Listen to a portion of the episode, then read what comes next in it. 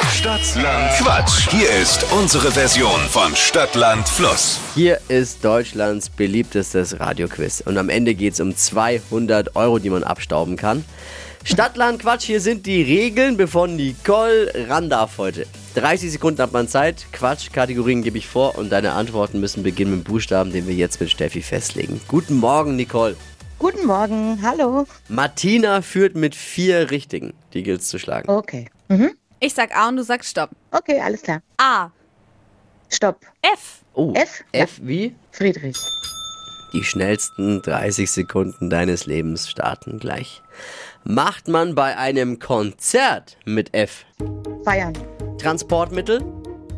VW. Was Lustiges? Fische. Du hast Hunger auf? Frikadellen. Im Freien? Furzen. In deinem Rucksack? Fischstäbchen. Bei der Arbeit? Freunde. Wenn Gäste kommen? Feiern. Bei der Post? Fotoalben. Wächst auf dem Baum? Früchte. Woo! Aber Fur hast du gerade Furzen gesagt? Ja, sorry.